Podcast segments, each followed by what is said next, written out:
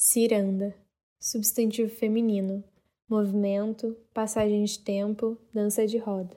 Sagrado, substantivo masculino, que recebeu consagração, que se consagrou. Esse podcast é a união dessas duas energias. É o nosso respiro, espaço-tempo em que podemos inspirar e expirar passagens de livros que tocaram e transformaram nosso âmago. Criado por nós, Jana Brandout e Manu Melo. Convidamos vocês a dançarem com a energia sutil e potente das palavras.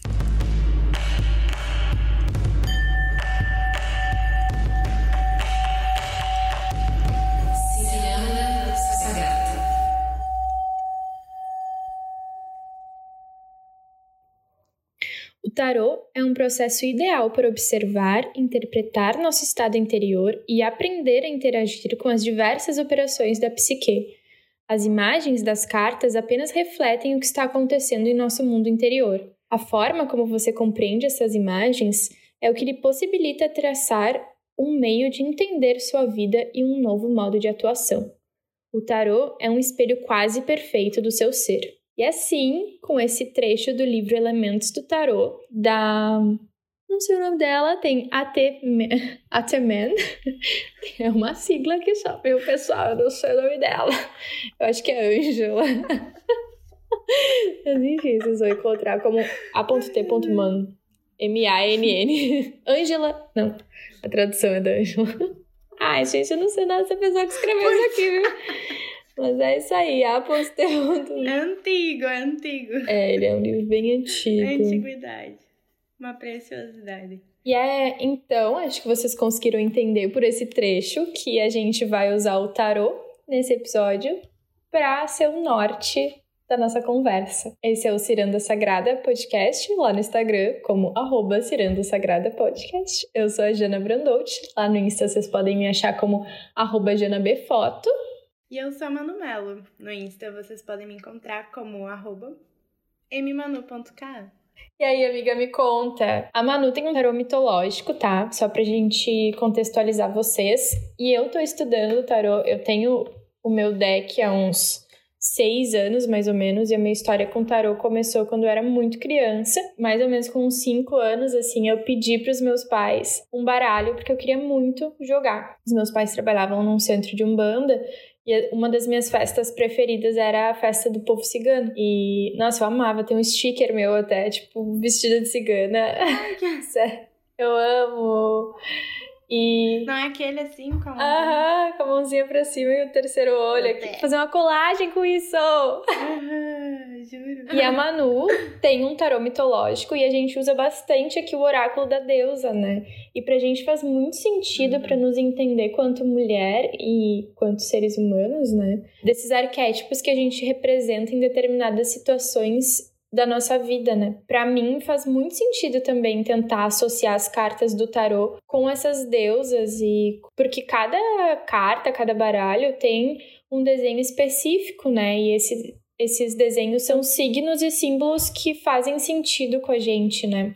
Por isso que nesse último parágrafo diz que o tarô ele vai conversar contigo e com o que faz sentido para ti. E pra gente as deusas fazem muito sentido, né? Então a gente resolveu usar o tarô da Manu, que é o mitológico, pra gente fazer esse episódio. E qual que é a tua história com o tarô, amiga? Então, amiga, eu não sei direito quando começou minha história com o tarô. Eu não lembro nem como que eu encontrei esse tarô, mas eu lembro que eu vi ele assim na estante de uma livraria pequenininha. Eu fiquei tipo, meu Deus, eu quero um tarô. E virginiana que sou, né? Tipo, eu queria um tarô pra mais estudar o tarô do que jogar o tarô. Sim. e aí eu acabei estudando os arcanos maiores uhum. através dele. E os menores eu nunca cheguei a nem a, a desembalar as cartas, assim, não sei porquê. Eu fiquei mais maiores. E justamente o que me encanta muito no tarô, no, nos oráculos e desses arquétipos é como tu disse, assim, de conseguir se ver múltipla, né? Conseguir ver múltiplas facetas de si sendo representadas por arquétipos tão diferentes e tão ricos todos, né? Em si, eles são completos e ao mesmo tempo eles se complementam. E a primeira vez que eu ouvi a tua história, assim, com não só com o tarô, mas desde a infância, essa tua conexão, né? Com as cartas de alguma forma e os baralhos, assim eu achei muito massa, porque, pelo menos eu acredito, né? Não sabendo se vocês acreditam, mas que isso muitas vezes vem de outras vidas, né? Já vem de outros. Uhum. Atravessa os tempos, assim. Acho que nunca é por acaso quando uma criança tem uma fascinação por algo assim, né? E é muito incrível que tu pôde explorar isso, que tu teve ferramentas e pessoas também que te, digamos que autorizaram esse caminho. E não só de outras vidas, né? Mas aí entra bastante no nosso episódio de ancestralidade também. Porque às vezes é uma energia que na, tua, na própria família que tu vem, assim, né? Uhum. Talvez não, vem, não tenha dos teus pais e talvez nem dos teus avós, mas talvez mais para trás tinha alguém que lidava muito com esse tipo de, de coisa, né? E não só o tarô. Isso mesmo. Mas eu penso que talvez outras ferramentas de divinação, assim, não divinação, mas tipo de interpretação das coisas mesmo, né? Porque tem gente que lê mão, tem, tem gente que lê borra de café, búzios, então tem gente que benze, né? As minhas tias benzem uhum. muito, então eu, eu sinto que é uma forma de conexão com o plano espiritual, sabe? É, como um todo, exatamente. E me conta quando que tu começou a te interessar por pesquisar e conhecer mais sobre a mitologia. Acho que desde pequena, na verdade, porque na minha família a gente sempre teve muito hábito de contar histórias assim também. E daí a minha mãe, meus pais super me incentivavam com livros, muitos livros de mitologia. Um dos livros que eu lembro que mais marcou minha infância foi um gigante, assim, é o maior livro que eu tenho até hoje, que é uma capa dura vermelha, dos irmãos Green. Claro, hoje em dia eu já faço muitas críticas também, né? Mas na época, para mim era muito incrível assim a riqueza das histórias. E foi através disso, assim, desde pequeno, na verdade, acho que eu nunca parei de me interessar, sabe? Mas na adolescência eu dei uma afastada total e aí logo que eu saí do ensino médio eu já continuei estudando e procurando, pesquisando.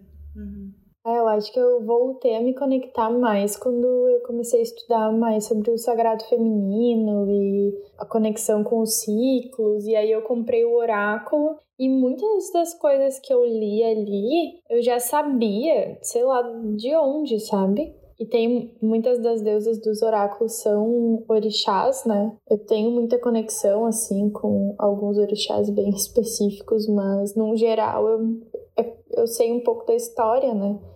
Mas eu sinto até que os desenhos às vezes nos influenciam, né?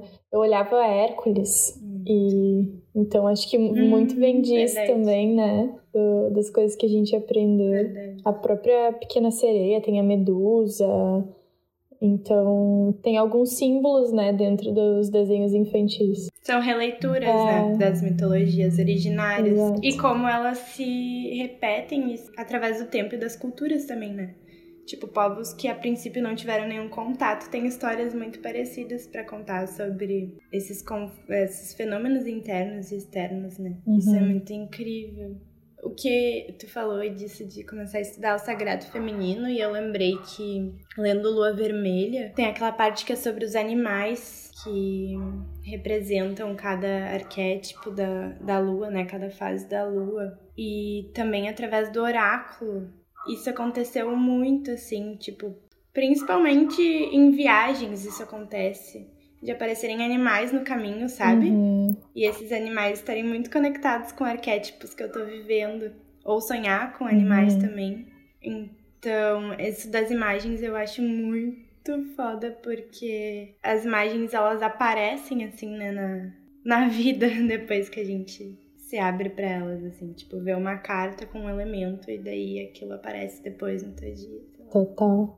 Fazer as colagens, né, do, das cartas para mim também foi tipo Tá, mas o que que esse arcano quer me dizer? O que que esse símbolo aqui hum. quer representa para mim? E aí tentar criar essa minha visão daquela carta, né? Quem essa pessoa poderia ser, né? Eu fiz a minha. Eu usei a Elza Soares, usei a, a Frida, a Beyoncé em uhum. algumas colagens, né? Então, eu acho que quando tu tenta incorporar uma pessoa que te lembre muito aquela carta, fica mais fácil de tu entender o que, que ela quer te dizer, né?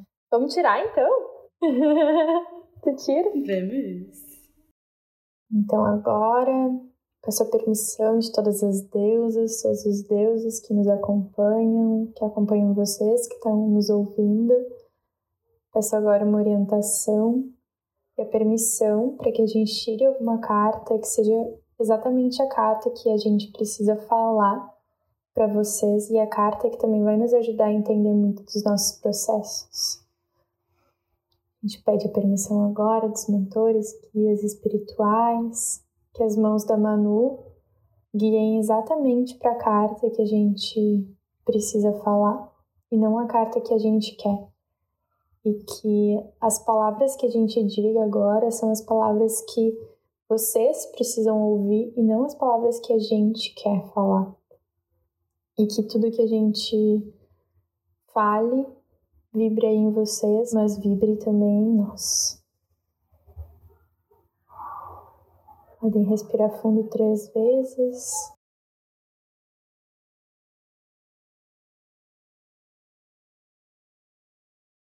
Vou mostrar pra ti ali junto.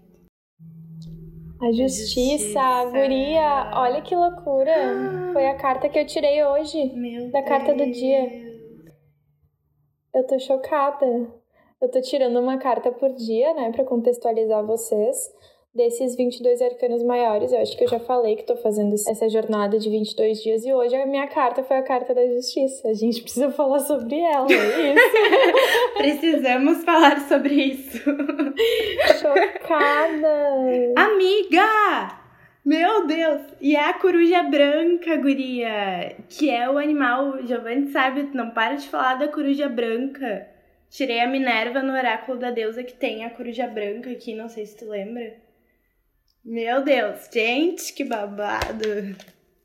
Que Conexões. Loucura. Eu nem tinha olhado a carta direito porque eu te mostrei na. As cartas não mentem. Uh! Eu vou pegar a Minerva aqui também. Pega. Ela significa crenças. Caramba, meu. Tô muito chocada.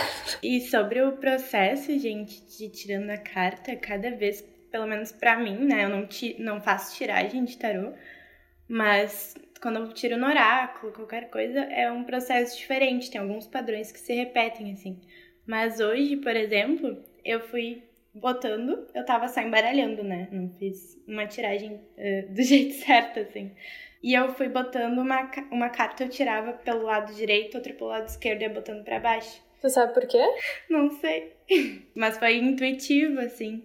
E quando eu fui chegando nessa carta, começou a ficar quentinho. E daí, quando chegou nessa, eu tirei ela pro lado e fiquei com a mão parada, segurando ela. Eu vou até abrir aqui o que que o... Tem um livro que chama O Caminho do Tarô, que, o... que é do Alejandro Jodorowsky. Jodorowsky? Não sei. E tem uma carta, que é o Imperador, que ele mostra o, o, lado esquerdo. E o lado esquerdo é o nosso lado, que é, é o lado do inconsciente. O lado direito é considerado ativo e o esquerdo é considerado passivo. Ele se senta à vontade, relaxado, com as pernas cruzadas e oferecem-nos sem medo uma vista de seu perfil do lado esquerdo, que é o lado do inconsciente. Por isso que quando tu vai jogar para uma outra pessoa ou quando tu mesma tá tipo muito racional, é bom tu tirar com a mão esquerda os arcanos maiores e com a mão direita os arcanos menores, porque os arcanos menores eles vão só complementar o maior, né? Nesse sentido. Então, uhum. tu deixar o teu lado inconsciente mesmo escolher qual a carta que tu precisa. Que massa. Que massa isso. Então, essa carta que eu tirei é do O Tarô Mitológico, se chama o livro. E foi escrito pela Juliet Sharman e Alice Green. Então, duas mulheres. E também foi ilustrado as lâminas, são 78 lâminas, pela Trisha Newell. Tá, então antes da Manu começar a falar, a gente não vai descrever a carta, porque a gente vai botar lá no nosso Instagram. Então vocês podem olhar a foto lá e de repente olhar junto com o episódio, né, para ver o que vocês sentem também com essas figuras. E daí eu vou deixar a foto da minha, que é do tarô de Wait, e quem desenhou foi a Pamela Smith. E é isso. Aí a Manu vai ler o que, que significa. então é justiça.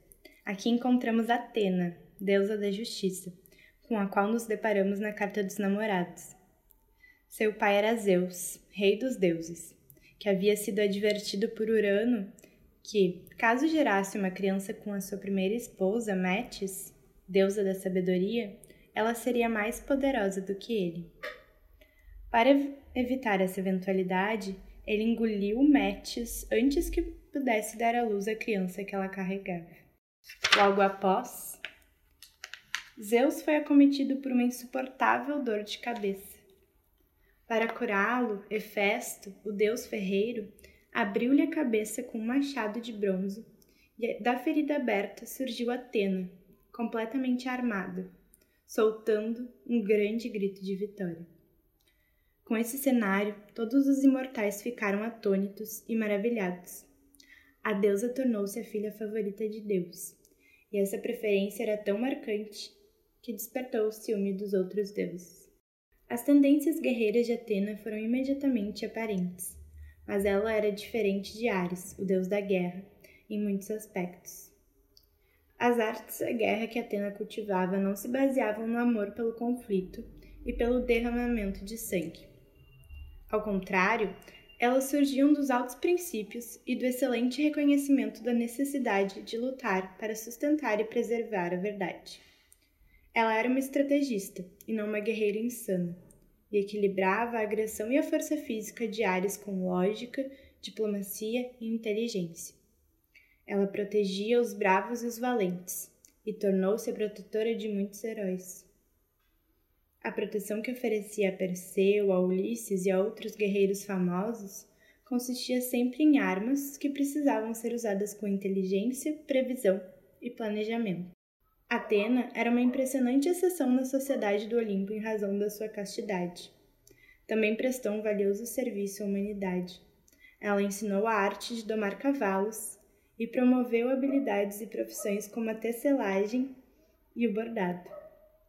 Suas atividades diziam respeito não somente ao trabalho útil, mas também à criação artística. Por conseguinte, ela era considerada uma deusa civilizadora, embora também fosse uma guerreira quando se tratava de proteger a pacífica civilização sob seu cuidado. No sentido interior, Atena, a deusa da justiça, é uma figura da exclusiva faculdade humana do julgamento refletivo e do pensamento racional. Para os gregos, essa faculdade era divina porque diferenciava o homem do animal. Portanto, eles consideravam Atena nascida da cabeça do grande deus imune ao contágio da mãe corpórea, que poderia ligá-lo ao mundo físico e dos instintos dos quais compartilhamos com os animais. Os julgamentos de Atena não se baseiam no sentimento pessoal, mas no objetivo avaliação imparcial de todos os fatores contidos em uma situação e nos princípios éticos estabelecidos como parâmetros rígidos próprios para qualquer escolha. A castidade de Atena pode ser considerada um símbolo de integridade e de pureza de sua faculdade refletiva, que não é influenciada pelo desejo pessoal. Seus ensinamentos das artes da civilização também refletem a capacidade da mente em manter a natureza indomada, sob controle, transformando-a por meio do planejamento claro e objetivo. Seus ensinamentos das artes da civilização também refletem a capacidade da mente em manter a natureza indomada sob controle, transformando-a por meio do planejamento claro e objetivo. Sua presteza em lutar pelos princípios e não pelas paixões surge da capacidade mental em fazer escolhas baseadas na reflexão mantendo os instintos sob controle. A Carta da Justiça é a primeira das quatro cartas dos arcanos maiores, que tradicionalmente eram chamadas de quatro lições morais. Essas cartas, a justiça, a temperança, a força e o eremita, referem-se ao desenvolvimento das faculdades individuais necessárias para que funcionemos efetivamente na vida. Todas contribuem para que a psicologia denominada de a formação do ego, o que significa o sentido do eu, que todos nós devemos ter para poder experimentar um sentido de merecimento e de valor na vida, e para enfrentar os desafios da vida a partir de uma base estável e propriamente individual. O louco que passou pelos dois grandes desafios da juventude, o desejo erótico e a agressão, agora enfrenta a necessidade de construir o seu caráter e desenvolver as faculdades que o ajudarão a lidar com as incontáveis experiências da vida. Portanto, quando o louco se encontra com Atena, deusa da justiça, ele deve aprender como pensar claramente e como cultivar a faculdade de uma mente equilibrada. Ele deve aprender a pensar uma e outra coisa, algo que ainda não podia fazer na carta dos namorados, e chegar ao julgamento mais imparcial possível. A justiça não é possível se não respeitarmos a imparcialidade e a verdade como importantes princípios éticos, em vez de, de um bom comportamento adotado ao que queremos ser apreciados pelas outras pessoas. Atena ergue-nos acima da natureza e representa os nossos esforços para a perfeição concebida pela mente humana e pelo espírito. No sentido divinatório, quando a justiça aparece em uma abertura de cartas, ela implica a necessidade de um pensamento equilibrado e de uma tomada de decisão imparcial. Mas, tal como a espada de Atena, essa carta possui duas facetas. Existem fases da vida nas quais a fria reflexão de Atena é gelada demais, muito idealista e destrutiva do calor do relacionamento pessoal. Sua espada pode cortar o coração com verdades gerais que não se adaptam a uma situação particular. Dessa forma, a justiça, como todos os arcanos maiores, é uma figura ambivalente.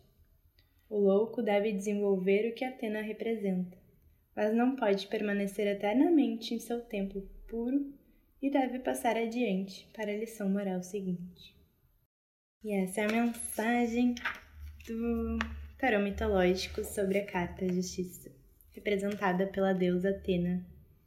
Lembrando que o tarô mitológico ele é baseado todo na mitologia grega, então esse é a atmosfera. Vou ver o que, que a coruja significa. Aqui Pode ver, mas aqui ela significa clareza de visão, porque ela enxerga a caça à noite de forma certeira. Mas engraçado sair a justiça, porque no tarô de Waite, porque o primeiro, o tarô mais antigo que se tem notícia é o de Marsella, né? E ele tem bem o quando o Waite criou o tarô, ele vem com muito mais simbologia. A Pamela Smith, ela ela era uma baita ilustradora, ela era tipo super artista, assim. E ela revolucionou, assim, a, os significados e os símbolos do tarô, né? Se a gente for comparar todas as cartas do de Marcélia com o do Waite, elas são muito mais ricas em detalhes, é muito mais fácil da gente interpretar. Eu não consigo muito com o de Marcélia, para mim eu tenho muita dificuldade de entender os símbolos porque quase não tem quase não tem cores, quase não tem uh, objetos. E aí a Pamela Smith vem e pá! E uhum. ela, inclusive, foi muito esquecida, né? Porque ficou só com o nome do Waite, né? As pessoas que faziam a ilustração uhum. não recebiam muita grana. Inclusive, tem cartas dela enviando pro, se não me engano, para os pais dela, que ela diz: Nossa, peguei um trabalho muito grande, mas que eu vou receber muito pouco. Sendo que é totalmente fundamental, né? Tipo, o tarô é as imagens. A Paula, do. O arroba dela é Mística e Selvagem, ela tem um destaque só que ela fala sobre as mulheres e ela fala muito sobre a Pamela. É bem legal de vocês ir lá uhum. olharem com mais detalhes, mas ela ela traz muitos símbolos e ela revoluciona total assim, né, o tarô, porque a partir do dela que muitas outras muitos outros decks de tarô vão sendo ilustrados da, de uma forma bem parecida como hum. ela fez. Fora que nela né, era uma mulher livre, sabe? Ela ficou anos andando com o circo e fazendo coisas pro circo. Ela era casada com uma mulher, então, tipo, ela era extremamente revolucionária para ela. Que Ela é muito incrível, eu quero muito ler mais sobre ela, sabe? Porque para mim é o que mais faz sentido. Até no curso de tarô que eu tava faz... que eu tô fazendo, né? A gente tava comentando que talvez seja porque ele foi ilustrado por uma mulher, que para mim faz muito mais sentido e para outras pessoas também, sabe? Sim. Tem muito essa energia. E aí, no de Marsella, a justiça ela era o número 8. E aí, o Waite e a Pamela, eles invertem. Eles colocam a força no número 8 e colocam a justiça no número 11. E pra mim faz mais sentido, eu gosto de usar dessa forma. Porque o Waite, ele queria colocar a justiça como no meio dos arcanos maiores. Que é, são 22, então ele coloca Sim. no 11. Que é, tipo, a justiça precisa ser tão imparcial que ela tá ali nesses no meio, sabe? E pra mim faz muito mais sentido também, não porque sei. a força ela tem um um oito, né? Sim. Um símbolo do infinito na Tô até cabeça. olhando aqui. Pra mim faz mais sentido, mas enfim, tem muita gente que usa como o oito mesmo, né? A, a justiça como número oito. Aqui é um 9. Sério? É, e daí cada um vai querer fazer da sua forma, né? Mas eh, Sim, são atualizações, né? Que massa. Não, mas só de saber a história dessa mulher que tu acabou de contar, como é que é o nome dela mesmo? Pamela? Pamela Smith. Ai, meu Deus. Já rolou o episódio. Fiquei apaixonada. E eu não sei o que que tu, tu entende desses símbolos, como que como que tá a carta pra ti? É a Atena, né? Deusa da justiça, sentada numa poltrona de ouro, assim. Ela tem uma coruja branca no ombro esquerdo e uma balança, que é aquela balança do mesmo signo de Libra. Uhum. E ela tá embaixo de um arco com duas colunas. Ela tem uma espada na mão direita. E ela também tem um, um chapéu, assim, uma, um adorno na cabeça que eu acho que é de guerreira mesmo, Uhum. assim. Me lembra, pelo menos. E uma armadura. Ela tá vestindo uma armadura, ela tá toda de branco. Ela tem os cabelos meio loiros, meio ruivos, assim. E um semblante sério. Um semblante neutro, na verdade. Acho que representa bem isso. Ela tá olhando muito no fundo do olho. E muitos lugares colocam essa justiça como cega, né? Eles colocam com uma venda nos olhos, né? Mas a Pamela, ela não coloca na ilustração dela. E o que que tu entende pe- pela balança? De justamente conseguir. É, ah, o equilíbrio, né? Conseguir pesar diante de cada situação, separar as coisas e não se deixar envolver e ficar imersa. Conseguir separar e ter clareza e lucidez pra não, não se deixar tomar totalmente pelos sentimentos, né? Conseguir enxergar eles, mas na balança. Não, não deixando eles. E tu, amiga? Não, pra mim, total. E, inclusive, um dos livros que eu tenho aqui, que é o Guia Completo do Tarô, do Raju Banza, não sei se fala assim, né? Mas ele faz associações até Uhum. com o I Ching, sabe? Ele diz assim na capa. Um novo sistema de disposição e interpretação das cartas do tarô, levando em conta suas ligações com a mitologia, o I Ching e a astrologia. Daí a justiça para ele também é o número 11. Para ele, o equivalente astrológico é Júpiter e Marte, como o poder de discernimento, e Vênus Ah. em Libra, como sinceridade e equilíbrio. E aí, na figura mitológica, para ele, as horas gregas de que, o direito, e eunômia, a legalidade. E no hexagrama, só não sei muito do desse I Ching, mas caso alguém tenha interesse, é o número 21, Shihiro Mordor. Não sei. é. pra mim não faz muito sentido, mas enfim. Tenho, inclusive, tenho curiosidade de estudar mais isso. O livro que eu te emprestei, sabe? A Sabedoria da Natureza. É, eu ia falar isso. E ela tem essa coruja, fiquei de olho na coruja, né? Eu me perdi um pouco ali na história dela, mas tem alguma parte que eles têm medo que ela seja meio que resgatada, não resgatada, mas que a mãe é uma humana e o pai é um deus, né?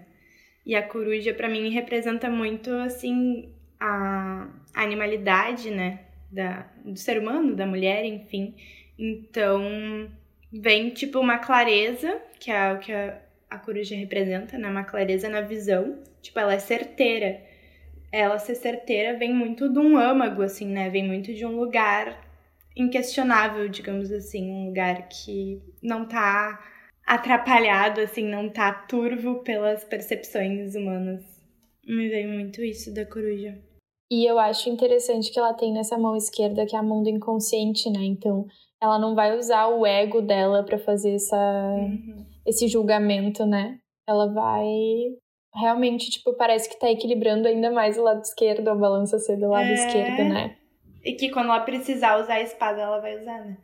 Me lembrou muito a deusa hindu, a Kali, que ela corta as cabeças. E a da Alice também, né? A Rainha de Copas. Uhum. Cortem as cabeças. E o que, que tu entende por essa espada? Porque eu tenho uma interpretação muito pessoal sobre espadas. Ai, eu não, te... eu não sei se eu tenho.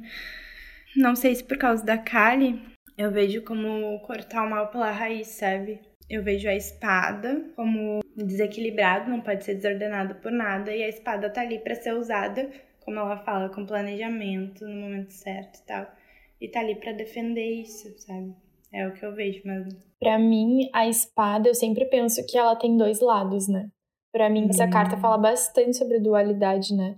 Ela tem a uhum. balança, as duas mãos dela estão ocupadas, a balança tem dois lados, ela tá sentada num trono que tem dois pilares grandes. A gente pode usar a espada para duas funções, né? Ou para nos defender, mas a mesma espada que nos defende, dependendo da forma como a gente use, uhum. pode nos ferir. Então eu sempre penso Verdade. muito nisso, sabe? E fala muito sobre essa dualidade também fala, da justiça, né? Uhum. E eu vou ler o que, que diz no livro do Jung sobre a espada, nessa carta, ele fala: a espada de ouro que a justiça exibe é dedicada a um propósito mais do que surrar os perversos. E é uma arma tão esplêndida que não deve ser usada para perder-se em minúcias a fim de agradar aos fatualmente vitoriosos. Precisamos, portanto, reconciliar-nos com o mundo em que os trapaceiros parecem prosperar e os inocentes acabam no monte de esterco. Jó não foi o primeiro nem será o último a queixar-se desse estado de coisas, e reconhecidamente a situação não é fácil de aceitar. A despeito dos séculos de sofrimento que todos juntamos nossas lágrimas, de certo modo ainda persistimos na ideia de que no fim a justiça triunfará. Quer a localizemos lá em cima no céu, quer a situemos aqui embaixo no palácio da justiça, Lá está ela, graciosamente sentada, aos olhos da nossa mente, interruptível e oniconsciente, pronta para poupar-nos o incômodo do conflito moral, julgando questões de inocência ou culpa. Me lembra bastante sobre, tipo, karma, né? Me lembrou também Excalibur. Tem várias versões dessa história, né? Mas ela representa também o momento em que o rei Arthur ele aceita lutar tanto pelo povo pagão quanto pelo povo cristão, né? E é meio que um acordo, essa espada representa esse acordo. Não é, não sei se dá pra chamar de aliança, mas enfim, justamente tem esses dois lados, né? É, é um mundo que vivia dentro de uma perspectiva da deusa e que culta a natureza e que os deuses eram múltiplos, né? Era, não, não existia só uma manifestação de Deus. E aí depois vem outro outra visão espiritual, né? E ele escolhe a espada como ele aceita os dois mundos, né? Que nem ele falou. Tipo, ele não escolhe um só, ele tem que estar tá ali pros dois. Lembra muito Excalibur, essa espada também. Uhum. O Jung aqui depois ele fala também que ela não, não segura a espada numa posição de defesa nem ataque, mas ereta, como se pudesse segurar um cetro ou qualquer outro símbolo de domínio. Talvez a justiça impunha a espada dessa maneira para lembrar-nos da espada flamejante às portas do Éden e avisar-nos que nunca mais podemos voltar à inocência da infância. Precisamos agora assumir a plena responsabilidade de todo e qualquer conhecimento do bem ou do mal que tenhamos adquirido. A arma é enorme feita de ouro, o que lhe enfatiza ainda mais o valor permanente. Eu acho muito incrível como o Jung interpreta os ele símbolos, é... né? Sim, muito, muito, muito. Aí ele segue, né, falando bastante sobre a espada, ele fala que ela representa o áureo poder de disseminação que nos faculta atravessar camadas de confusão e imagens falsas para revelar uma verdade central. Nesse sentido, lembramos-nos do rei Salomão, quando se dividiu diante de duas mulheres, cada uma das quais jurava ser mãe da mesma criança. Sim, que é o livro de Lilith também, total, né? Meu Deus, tô chocada, gente. Ele sugeriu que se cortasse a criança ao meio, obrigando assim a verdadeira mãe a revelar-se instantaneamente pela reação emocional. Sem utilizar a espada, a introvisão aguda de Salomão chegou ao âmago da matéria. E a justiça apresenta-se como mediadora entre duas realidades. Chocada. Lembra muito do nosso episódio da... sobre intuição também, do capítulo da Vassalissa, que ela sobre essa questão da iniciação, né? Acho que até o final do teu primeiro, tre do primeiro trecho que tu leu lá na nossa introdução falava sobre esse processo de iniciação, assim, que o Tarot faz. E a espada, como o Jung trouxe, marcando outro estágio, né? Depois, talvez, não sei, no desenvolvimento da psique. De tipo, que nem agora eu tenho tanta liberdade quanto a responsabilidade de ver por mim mesmo muito chakra do terceiro olho. o Jung fala que os nossos sonhos também nos apresentam imagens, imagens cinematográficas cujos, cujos personagens dramatizam aspectos de nós mesmos, não observados pela mente consciente. Como os dois lados da balança da justiça, o consciente e o inconsciente travam um diálogo constante. O comportamento deles é um comportamento de gangorra, um bailado de compensação sempre em movimento. Não sei pra vocês, gente, mas tá aqui, ó, facadinhas, entendeu? tá sendo um espelho mesmo. Eu não lembro se, se a gente já falou isso aqui, mas vale repetir que anotar os sonhos é uma coisa muito poderosa, né? Porque quanto mais. Porque talvez esse sonho não faça sentido agora, né?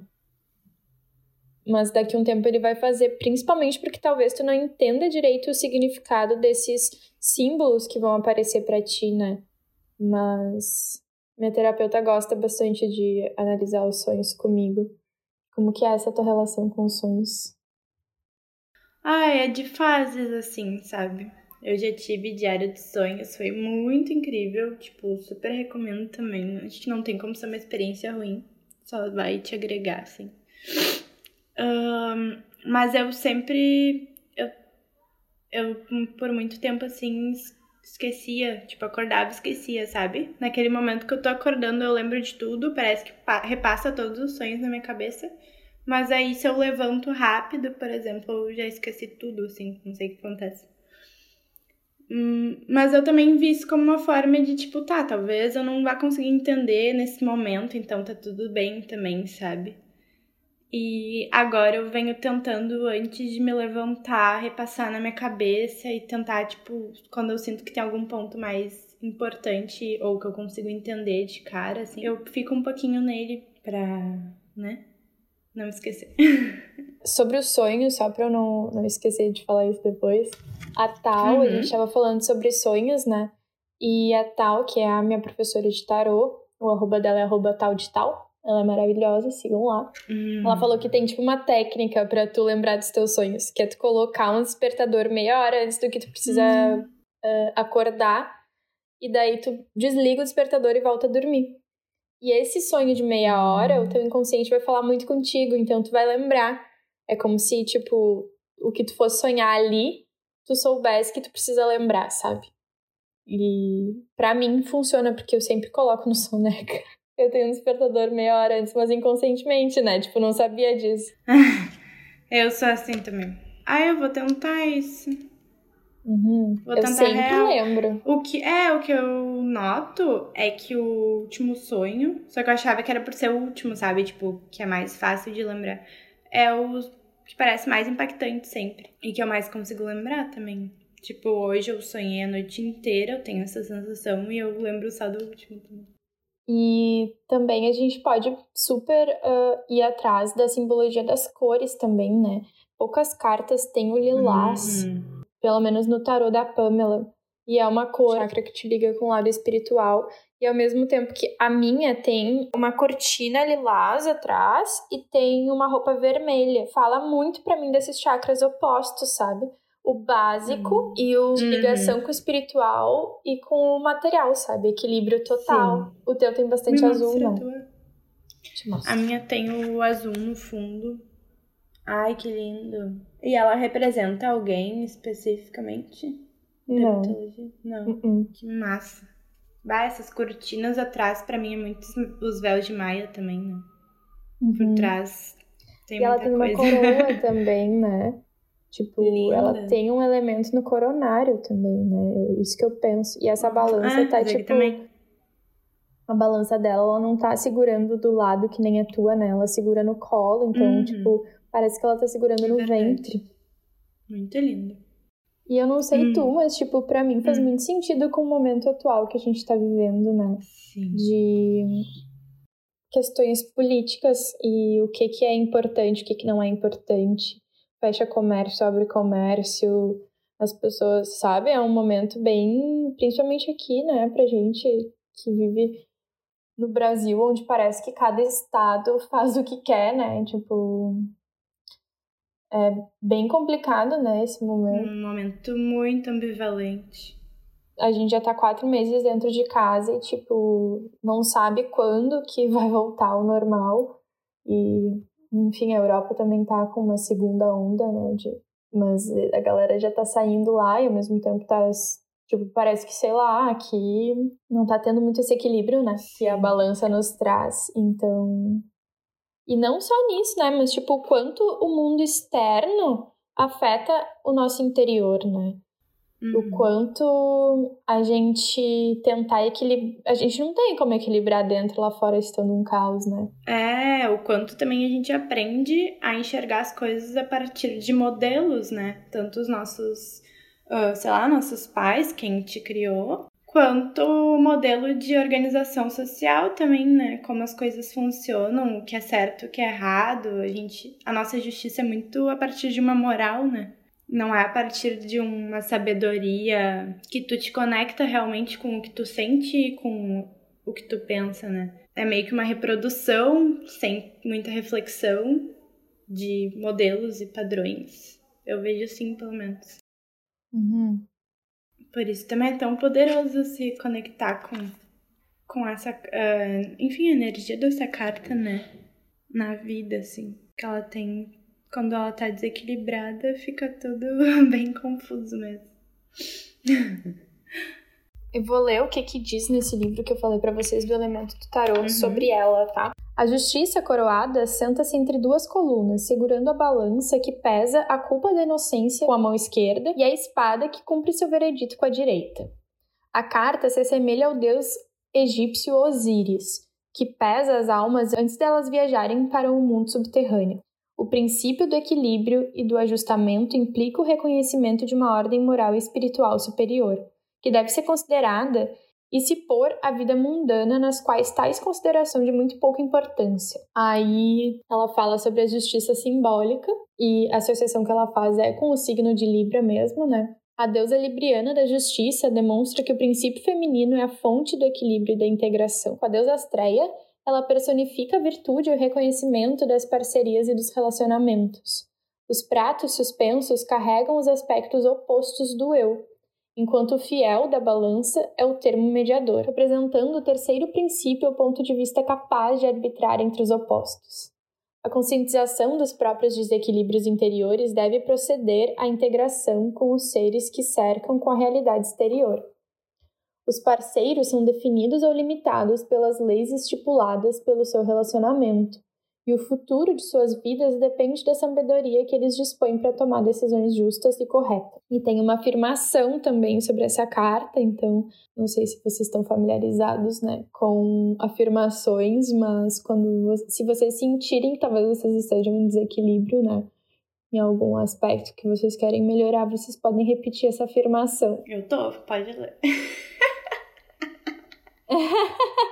pode ler. Aí diz assim: Sou um ser equilibrado e capaz de compreender as manifestações externas dos meus conflitos interiores, e subsequentemente assumo a atitude correta com respeito e dignidade. Achei bonito. E eu acho que é isso, né? É, reconhecer esse desequilíbrio, né? Principalmente Hum. nesses aspectos internos, porque externos é óbvio que estão desequilibrados, né, gente? Sim. Hum, aquela coisa, né? Ele não. Ai, fora Bolsonaro. Nunca é demais Isso. Exato. Nossa. Já fica aqui nosso posicionamento político. Por favor. Se, Ai. caso não tenha ficado claro. É. A gente tem que dar umas risadas às vezes, porque olha. No, no demais é só vontade de chorar. Cada calma Que é uma lágrima, né, amiga? Cada calma Mas então, eu acho que a gente vai ficar por aqui. A gente trouxe muitos símbolos pra vocês, né? E hum, fica aqui nossa pergunta de aonde vocês sentem que estão em desequilíbrio na vida de vocês, né? Porque acho que pra gente ficar bem é sempre muito importante a gente buscar um equilíbrio interno, né? E o equilíbrio é no movimento, né? então, vamos juntos, todas juntas. Se vocês gostaram desse tipo de episódio, por favor, nos avisem, porque a gente tem bastante material aqui sobre deusas e sobre a simbologia do tarô mesmo, né? Então nos avisem que a gente pode Hum. trazer mais. São 22 arcanos maiores, então a gente pode super Tem pelo um menos episódio. 22 episódios. Ai, eu, eu. Vamos fazer pra gente, né? Pode ser. Duas espectadoras. Eu amo. Mas é isso, então. A gente vai fazer uma meditação para vocês. A gente achou aqui no oráculo da deusa a deusa Met, que é da justiça, então a gente vai no final trazer aquela meditaçãozinha para vocês. Então, a gente vai ficando por aqui. Obrigada a todo mundo, né, que nos escutou. Obrigada, amiga, por essa Obrigada, troca. É Muito legal saber. É legal, né, fazer essas junções do que que os símbolos significam para ti e para mim. Parece que vai intercalando uma coisa e vai integrando, né, na nossa psique e Muito. com certeza os nossos sonhos ou enfim, né, as próprias coisas que a gente vai vendo no nosso dia a dia vão fazendo mais sentido a partir dessa troca, né? Sim, total. Se estende pra muito além desse momento, né? Ai, muito obrigada, pessoal. Foi muito bom estar aqui. Espero que vocês estejam se sentindo bem depois de nos ouvir. Pensem também, né, nesses símbolos, entrem lá no nosso Instagram. Uhum. para ver as, as cartas, né, das deusas, enfim, do, da mitologia, do tarô da, da Manu, do meu tarô.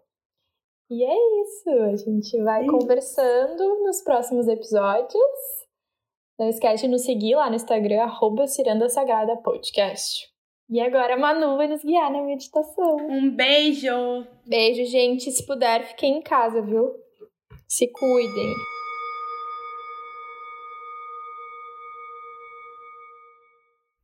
Bem-vindas, bem-vindos. Mate foi uma antiga deusa egípcia da lei, da ordem e da justiça. Ela tem um recado para vocês. Sou a lei da verdade, o caminho da integridade, a que o código, e em meu coração mora a justiça. Eu peso todos os atos contra a minha pena de verdade. Peso todos os atos e eles devem provar que são os mais pesados.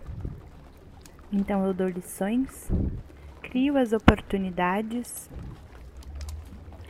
abro os caminhos e graciosamente ofereço o que tem de ser aprendido para corrigir todos os erros. Vamos deixar aqui também uma sugestão de ritual que se chama ceder a mate para alcançar a justiça. Então, se você ouviu esse episódio e sentiu que essa energia da justiça é representada por Mate, Atena e tantas outras deusas e arquétipos, esse ritual pode ser uma boa forma de integrar essa energia, de interiorizar uma imagem que possa fazer sentido para você.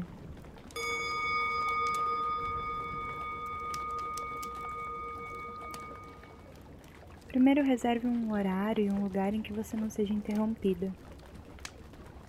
Talvez você queira usar uma roupa diferente, queimar um incenso ou acender uma vela. Faça o que mais lhe agradar, o que mais fizer sentido para você. Trace um círculo, chamando ou transformando-se nos elementos terra, ar, fogo e água. Invoque tudo o que for preciso ou quem você deseja convidar. Sejam animais, guias, a deusa, Deus, o grande mistério, a valua. Não importa como você chame.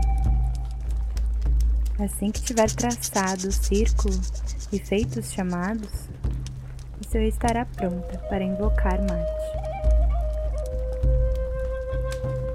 Talvez você queira colocar a carta que representa Mate no centro do círculo, ou algo que represente particularmente para você. Ao invocar a deusa, é melhor usar suas próprias palavras e falar diretamente do coração. Não são as palavras que importam, é a intenção, vinda sincera e diretamente do coração. Feche os olhos e invoque-a tocando tambor, cantando, dançando, pronunciando as palavras em voz alta ou em silêncio.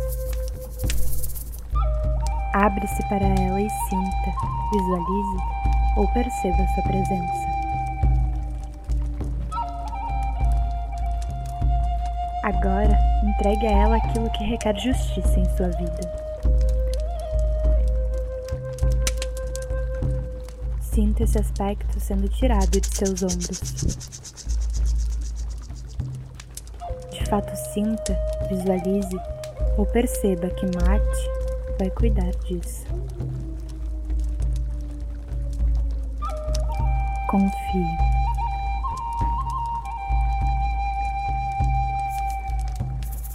Esse aspecto está fora da sua vida, não lhe pesa mais nos ombros. Foi removido de sua mente.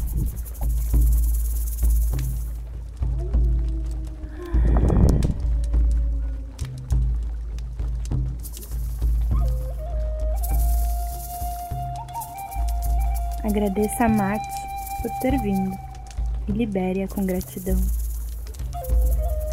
Agora libere tudo que você convidou a entrar no círculo também.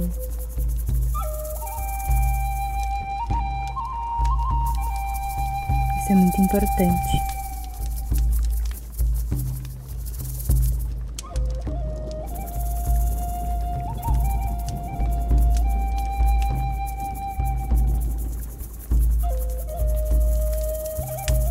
Permita-se sentir, perceber ou visualizar o círculo que você traçou desaparecendo no ar.